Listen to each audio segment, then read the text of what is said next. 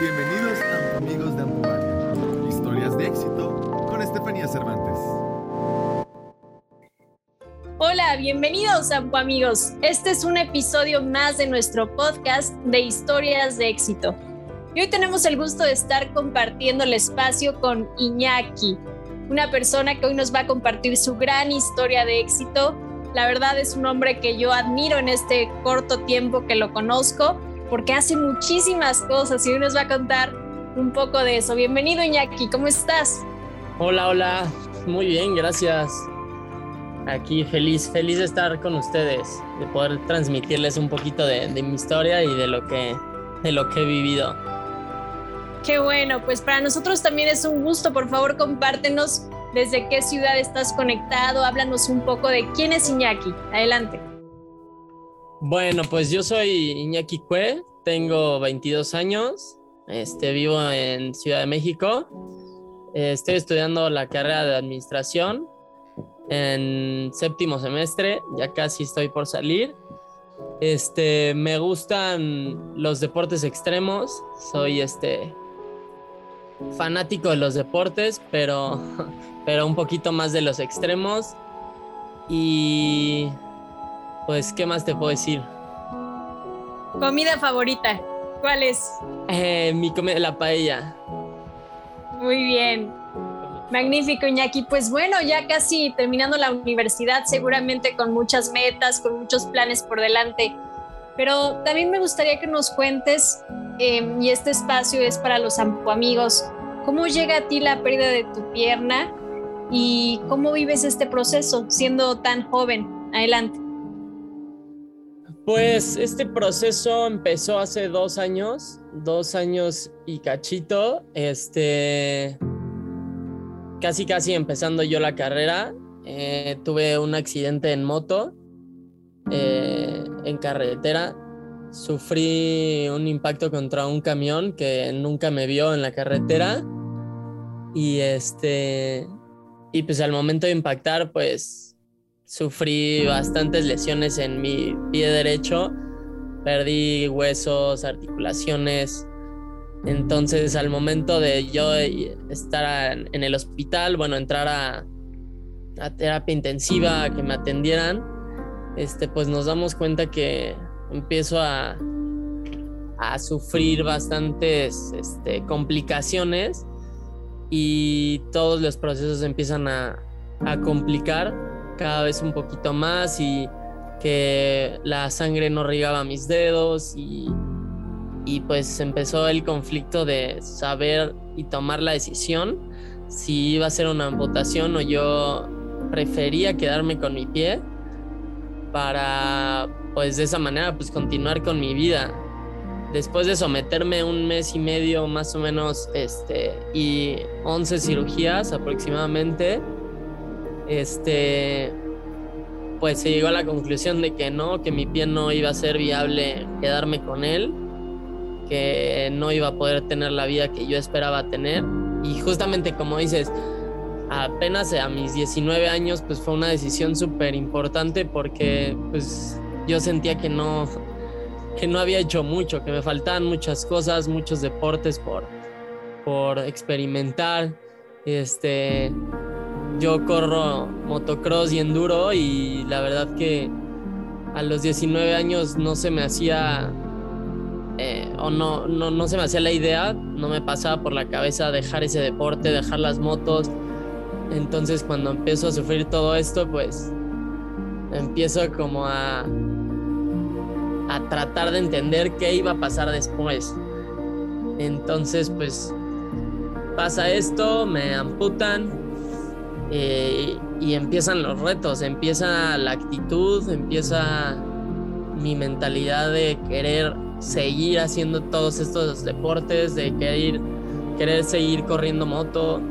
A pesar de que mi accidente fue en una moto, pues nunca agarré como ese miedo o esa, ese coraje a las motos, porque pues mucha gente me decía, ¿cómo, cómo crees? O sea, ¿por qué todavía quieres seguirte subiendo unas motos y ya viste lo peligrosas que, que son y, y, pues los riesgos que, que, corres. Entonces, pues para mí fue como algo eh, más que una decepción o algún una mala experiencia, creo que lo positivo que pude agarrar de, de ese accidente fue que sigo vivo, que pudo haber pasado muchísimas otras cosas peores. Y este, y pues nada, me enfoqué muchísimo en salir adelante, en dar gracias por, por solo haber perdido un pie, por, pues, por tener la posibilidad de, de salir del hospital y decir, ahora me voy a dedicar a buscar prótesis y voy a tratar de, de tener el mejor tratamiento para, pues, para salir adelante, ¿no? Y obviamente que pues en, mi mente de todo sonaba muy bonito, pero al momento de empezar con el proceso de, lo que es pues vivir amputado, vaya, vaya que es difícil, ¿no? Y vaya que, el, el, proceso pues nunca acaba, siempre es una adaptación diferente, siempre es este sentir que tu prótesis te incomoda o eh, sentir el miembro fantasma o este, sentir que pues ya no te puedes parar de la cama tan rápido, pues obviamente son detalles que se tienen que ir tratando poco a poco, pero como te comentaba, siempre he querido verle lo más positivo a todos estos detalles que pueden haber en, en, una persona amputada. Entonces siempre, siempre he querido seguir con esa mentalidad y pues hasta la fecha, ¿no? Y, no, creo, no creo cambiar de mentalidad cuando ya llevo dos años y pues, siendo el más feliz, llevando la vida que, que pues que quiero, porque justamente yo tengo una frase que, que dice que tú sabes en dónde quieres estar y hasta dónde puedes llegar. Entonces creo que eso es algo súper importante. Yo sé hasta dónde quiero llegar, hasta dónde puedo llegar, cuáles son mis límites y creo que pues por ahorita no he encontrado algún límite, no he encontrado algún deporte en el que no pueda hacer, no he encontrado una moto que no pueda manejar sin un pie. Entonces, pues, no sé, bastante feliz con, todo, con todo el desempeño que he podido tener y todo el apoyo de las personas que, me rodean. Entonces. Seguramente sí. Son bastantes, bastantes cosas este, que, que, que pues doy gracias. Por supuesto, Iñaki. Y te escucho hablar y me causa esta impresión de que eres una persona muy valiente y muy resiliente y muy positiva también. Y qué bueno que, que has sabido darle esa vuelta y las cosas buenas que ha traído y también lo que te permite esta experiencia al retarte a probar y hacer las cosas aún sin una pierna, que para muchas personas podría parecer realmente algo muy complicado el hacer motocross, pero tú pues ya lo hacías antes de la amputación y te decides seguir con esta aventura. Así que me encanta que nos lo compartas y cuéntanos cómo lo vivió tu familia, cómo, qué hubo en este proceso para ellos, cómo lo aceptaron o cómo lo asimilaron, porque ellos también lo viven, ellos también lo sufren con nosotros. ¿Qué, qué nos cuentas al respecto? Sí, justamente, este es algo que a veces se nos olvida que, que pensamos que el duelo solo lo vivimos nosotros, pero pues no es así, o sea, las personas que están a nuestro, a nuestro lado, este, yo vivo con mis papás y, y con mi hermano. Mi hermano es más grande que yo, me lleva tres años y medio y este, y de verdad que esos momentos en el hospital tan fuertes, este, todas esas cirugías y tener el apoyo de ellos, la motivación, el, cariño de todos los días estarme diciendo, si se puede, vas a ver que en esta operación vamos a salir ya, este, o sea, siempre estar ahí presentes, siempre decirme algo pues positivo, como, como te decía, es, era muy importante para mí sentir eso. Creo que toda la fuerza y toda la motivación que pude este, llegar a tener, pues fue, fue por ellos, porque creo que nunca me sentí solo. Entonces, el, el miedo que tal vez ellos sentían, pero que no me transmitían porque, porque solo querían que yo estuviera mejor, pues lo lograron. O sea, de repente veía a mi papá asustado, este, con el qué va a pasar, con el, con sus comentarios que de repente a mí me podían sonar súper tontos y absurdos, pero yo sé que los hacía por pues, hacerme sentir mejor y un, decirme, hijo, te juro que te voy a conseguir una prótesis que tenga hasta pelo. Eran comentarios que yo decía, pues es que yo no quiero una prótesis que tenga pelo, quiero una prótesis que me ayude a correr o hacer lo que, o sea, todo lo que yo tenía en mente en esos momentos. O la, la fuerza de mi mamá de no verla sacar una lágrima cuando era la persona más llorona que yo conocía y al momento de estar conmigo no sacaba una lágrima. Entonces yo decía, toda esta fuerza es por algo y, y creo que es para todos nosotros, para, para abrazarnos. Mi hermano de repente llegaba al hospital disfrazado y, y, y me hacían sentir feliz, me hacían sentir que nada pasaba, que nada estaba pasando y, y creo que el salir del hospital y terminar un proceso para volver, para entrar a otro, que es el proceso de, pues, la prótesis, de ir al protesista, de todo el tiempo mi mamá decirme a dónde necesitas que te lleve, de ayudarme con las muletas. Pues claro que es un proceso difícil, el, mi papá querer adaptar barandales en la casa para que yo no tuviera que estar este, saltando como loco porque me odiaba usar las muletas solo en mi casa. Entonces yo andaba salte y salte con un pie por toda la casa y me decía, no, es que me preocupa, te vas a lastimar la, otra rodilla. La cadera, dicen. Exacto, la, la, otra rodilla, la cadera. Entonces me decía, no, vamos a adaptar estos barandales, en tu baño vamos a poner estos barandales. Y ahí es donde te das cuenta que sin todos estos esfuerzos de ellos, pues creo que me hubiera sido muy difícil salir adelante, ¿no? Definitivamente, la red de apoyo, nuestra familia, nuestros papás, nuestros hermanos son fundamentales en esos momentos de crisis, de cambios, de pues estás en un momento de quiebre completamente, no solo a nivel físico, sino emocional y aunque todos los días tú mantengas una buena actitud, pues ellos se, vuelven tu pilar, se vuelven esa sonrisa, esa mano que te va a ayudar incondicionalmente. Así que qué bueno que nos compartes eso. Les, les mandamos un saludo en este podcast. Y cuéntanos, Iñaki, ¿cómo ha sido tu vida universitaria? ¿Cómo ha sido este proceso de adaptación a la nueva vida? Salir de viaje, eh, hacer motocross, la escuela. Cuéntanos cuál, ha sido el mayor reto y cómo lo has superado. Adelante. Ay, el mayor reto yo creo que este sí ha sido este el el no verle lo malo.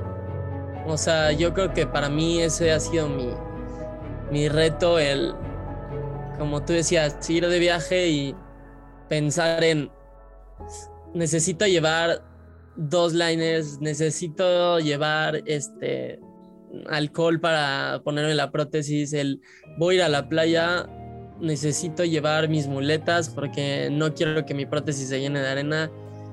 El no verle las cosas negativas a pues todo este cambio, toda esta adaptación, el decir necesito despertarme mañana muy rápido porque seguramente van a tocar el timbre a las 8 de la mañana y saber que yo me tengo que poner la prótesis en 5 minutos, ese proceso a mí me costó bastante porque decía, pues sí, o sea, tendrá muchas cosas malas, pero volví a lo mismo, volví a repetirme, pero estás aquí, estás, estás con un pie, puedes saltar con un pie, entonces no te puedes quejar entonces ese para mí fue un duelo bastante complicado. Y este, y pues desde el día uno adaptarme a la prótesis, vaya que también ha sido complicado este, adaptarme a los sockets, al decir, sabes que no, me duele muchísimo, este, o camino y me empieza a punzar y se me inflama. Vaya que es un proceso que pues hasta ahorita te puedo decir que sigo experimentando dolores, que me salen este, puntos de apoyo que me duelen y que me salen granitos. O sea, cosas que pues sé que ya van a ser para toda la vida y que lo único que tengo que hacer es pues tratarlas positivamente, este, verlas de una buena manera y, superarlas, seguir adelante, tratar de, de darle lo más rápido posible el subirme a una moto, para mí después de tener este accidente, pues obviamente que era un miedo enorme, enorme, enorme. Pero yo estaba tan loco, tan emocionado y tan... tan... Sí, tan emocionado de, demostrarme a mí mismo que, que no tenía que ser una limitante me subía a una moto por primera vez sin prótesis y me fui así a dar una vuelta, no le dije a nadie. ¡Guau! ¡Qué valiente! Y todos me decían, estás loco, ¿qué te pasa? ¿Cómo crees? O sea, la moto con la que yo corría antes, este, la agarré un día y la prendí con el pie izquierdo, se prende con el pie derecho, la prendí con el pie izquierdo y me salí de mi casa y y me fui a dar una vuelta y sentí una felicidad, una tranquilidad, un... Pues, ¿qué te puedo decir? Una conexión otra vez con, con la vida, con, con querer, o sea, sentir eso siempre, sentir esa felicidad y sentirme vivo otra vez. Entonces sí fue algo súper importante para mí. Mi papá, obviamente, vienen los regaños después, pero sí fue un, ¿saben qué? Yo no quiero dejar este, este, deporte, yo no quiero dejar las motos. Es algo que para mí es, pues, vida, me, me transmite mucho y, y, me gustaría hacerlo toda mi vida. O sea, no quiero, de verdad, no quiero ni tenerles tantito miedo. Obviamente que después de esa locura, el ya volverme a subir a una moto con prótesis y todo, pues me causaba un poquito de desconfianza porque ya no, ya no me sentía en la misma confianza con la moto, ¿sabes? O sea, ya no podía manejar igual, ya no podía, o sea, ya no podía reaccionar. Controlar todo, exacto. Exacto, o sea, y más porque pues en las motos el freno trasero va en la pierna derecha. Entonces, este, es, es, un pedal, lo pisas y pues yo al no sentir si lo estaba pisando o no lo estaba pisando, o si sí estaba, este, lo que fuera, para mí ya me daba un poquito de inseguridad, pero pues fue algo que con el tiempo lo fui adaptando. Al volver a, correr en motocross, pues obviamente adaptamos una moto a mí para que los frenos los tuviera yo en la parte de arriba. Este, pues cosas que poquito a poquito he ido aprendiendo y ahorita ya te puedo decir que ya manejo una moto que no necesariamente tenga que estar adaptada. Ya aprendí a manejar una moto otra vez, a tenerle el mismo, este, en la misma confianza. Entonces son procesos que a veces los vemos un poquito lejos, pero con paciencia llegan.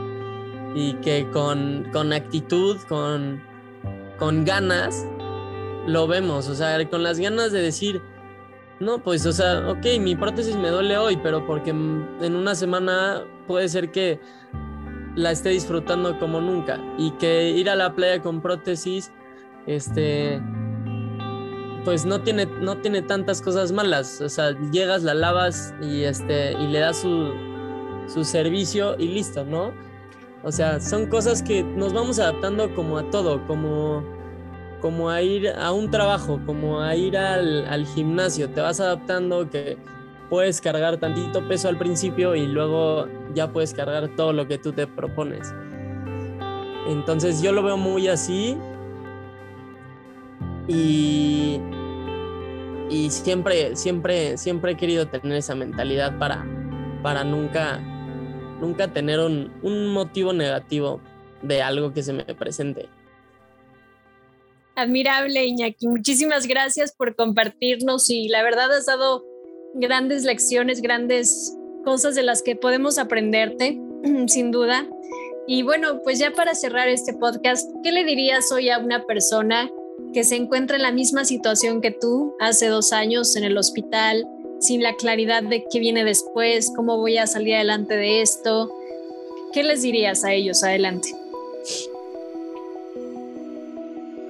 Ay, bueno, pues este, lo que yo les puedo decir es que se fijen en lo, en lo, en lo bueno que tiene su vida, en, en todo lo que los rodea, en todo lo valioso que tienen, en que no todo se pierde en, esos momentos, que podemos sentir que se nos cae el mundo encima por decir, pues sí, vamos a perder una parte muy importante de nuestro cuerpo, pero de verdad que no lo es todo.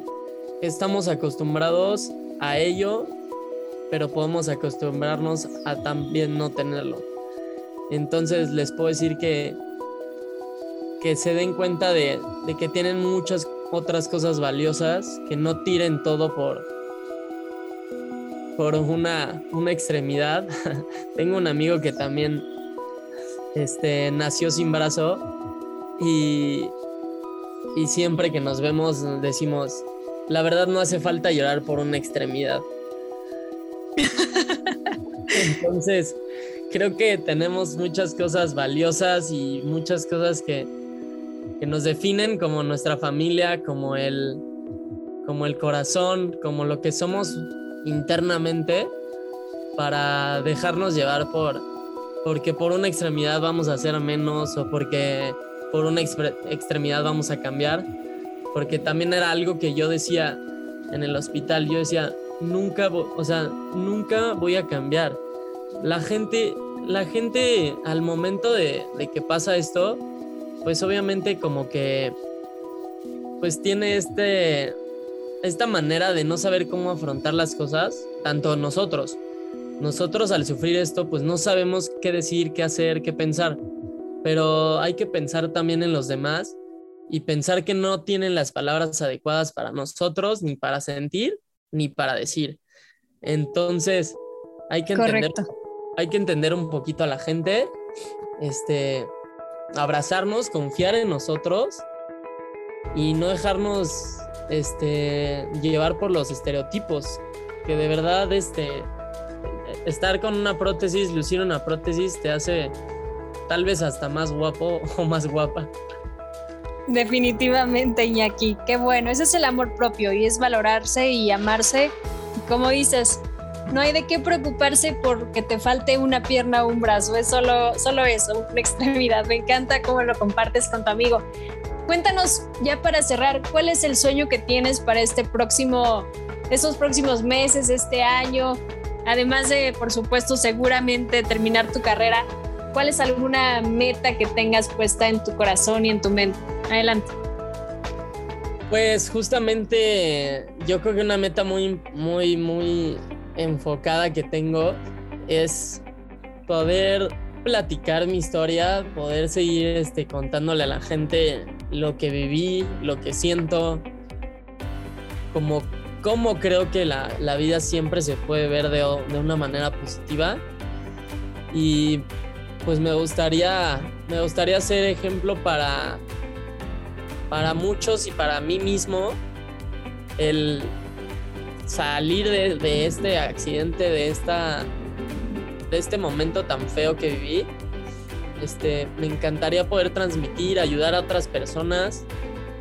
Como tú dices, terminar mi carrera y pues ser un empresario muy exitoso. O sea, me encantaría, me encantaría poder juntar esas tres cosas y pues seguir, seguir creciendo, seguir aprendiendo y seguir haciendo los deportes extremos que tanto me gustan.